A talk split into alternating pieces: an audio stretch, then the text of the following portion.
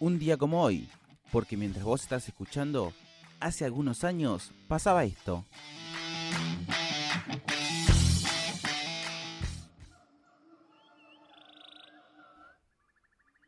Dramaturgo, cuentista y poeta uruguayo, con una vida llena de desgracias, pero a la vez también de oportunidades, un 19 de febrero de 1937 fallecía en la ciudad de Buenos Aires Horacio Quiroga.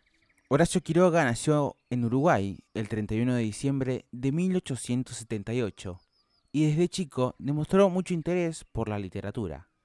Pero no solamente a eso, sino también por la química, la fotografía, la mecánica, el ciclismo, la vida en el campo y la filosofía. Su primer trabajo era en una fábrica de reparación de maquinarias y al mismo tiempo escribía para La Revista y La Reforma, dos importantes revistas en Uruguay. En 1899 viaja a París después del suicidio de su padrastro y usa la herencia para viajar. Pero luego de cuatro meses de ausencia, vuelve a Montevideo sin un solo peso encima. Toda esta travesía quedaría plasmada en Diario de un viaje a París. En 1901 se instala en Buenos Aires y publica Los arrecifes del coral, seguido de El crimen del otro, la novela Los perseguidos y la más extensa, Historia de un amor turbio en 1908.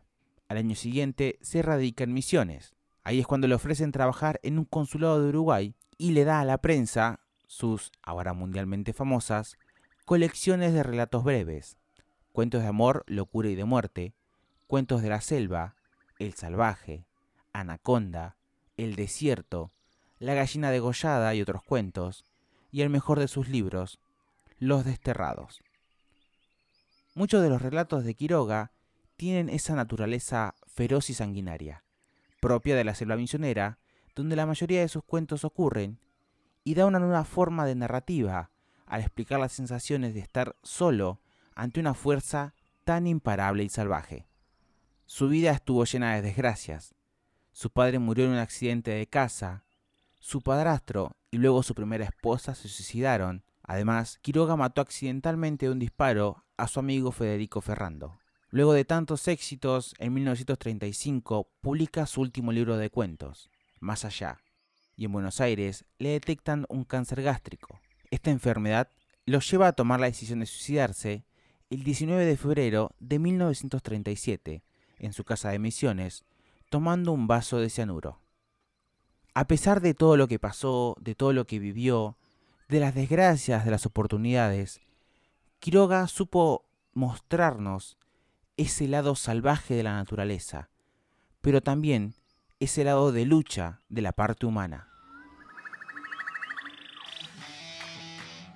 ¿Te gustó lo que escuchaste? Puedes encontrar este y más contenido en concafeweb.com. Y también nos puedes seguir en Instagram, un día como hoy, 20-21.